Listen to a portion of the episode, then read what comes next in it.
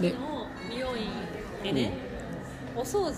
しろってめっちゃ勧められたんですよ、うんお掃除をするとお金が入ってくるとか願いが叶うとかって言われて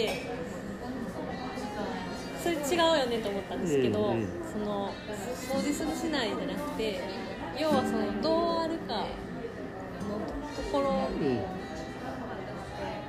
をそこに光を当てるっていうことじゃないですか、お掃除するっていう。トイレ掃除をしなさいって言われるんですけど、トイレって一番その最もまあ意味嫌われるところじゃないですか、そこに光を当てるっていうのの象徴としてトイレ掃除っていうのがあると思うんですけど、みんなそのトイレをするっていう「ハウトゥーの方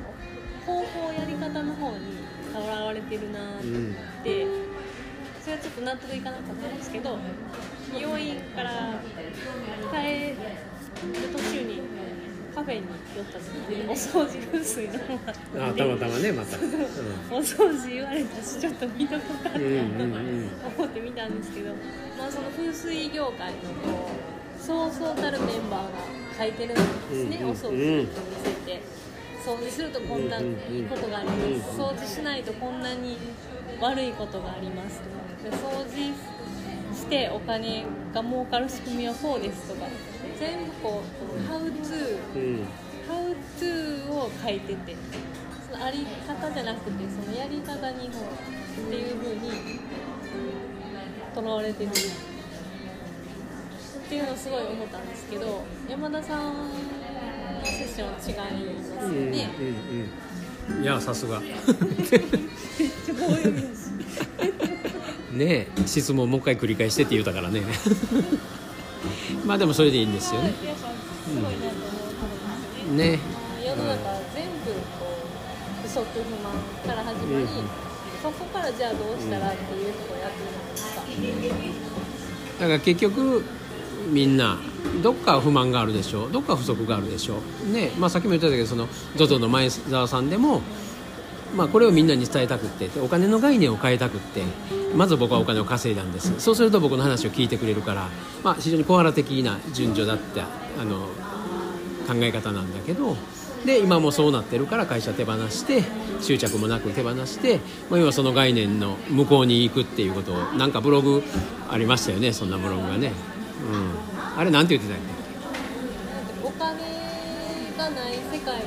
ああそうですねお金のない世界を僕は作りたいっていう、まあ、だからまずお金を前提にしてまず稼いだ人の話じゃないと聞かないですよねっていうところなんですよね、まあ、多分キリストでさえそうですもんね、うんまあそういうことです。奇跡を起こしてそうそう話を聞いて。うんないと誰も聞かないでしょうってことですよ。だからイチロー始まがね。ね、イチローがアマチュア野球の指導者になるかどうか知らんけど、まあ、そっち行ってるのは、まあ、そういうのなんかあると思うんですよね、うん、だから僕の話だったら聞くでしょみたいな。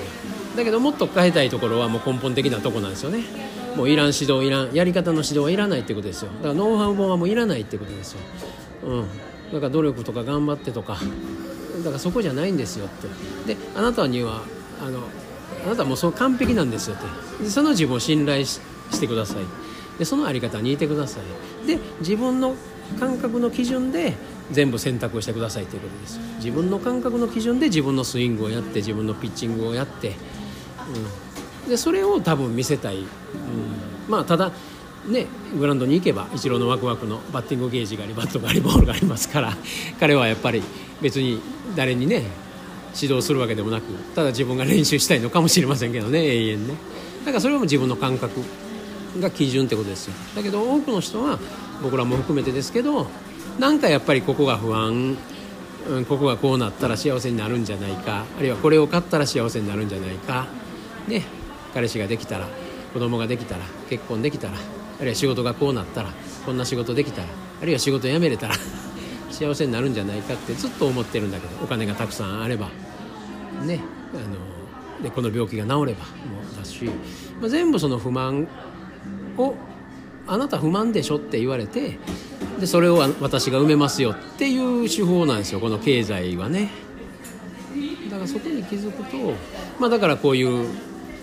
まあこうね僕セッションって言ってるけどこんなセッションっていうのかどうか知らんけどまあ僕はまあ狼なので人とちゃうことやってますよみたいなのがまあちょっとキュンキュンくるんだけど、まあ、だからちょっとそこの概念から離れてみて本当の自分が一番力があるっていうところからこの世界見てみたらどうですか？みたいななことをやりたいんですよね。うん、だからちょっとちょっと違う、うん。まあ、だからあなたのセッションを受けたらこのうまくいきますみたいなのじゃないんですよね。うん、だからほとんどのまあこういうセッションなりコーチなりカウンセリングっていうのはまああなたがうまくいくことを喋りましょうっていう、まあ、あるいは僕の話を聞いてくださいみたいな手法で、まあ、ノウハウ本もそうですよね。なんだけど、まあ、ちょっとそそことは離れたところ、まあ、逆側からちょっとお話しさせていただいてるっていうのがまずあなたがどんなところにとらわれてどんな常識を採用していてでそこから出た本当のあなたっていうのは何なのか、まあ、これをまたその生まれ持った設定でねどういう感覚を味わいに来たのかっていうのをまあ見ながらそれを入り口にしながらみたいなそれをやってるっていう感じなんですけどね。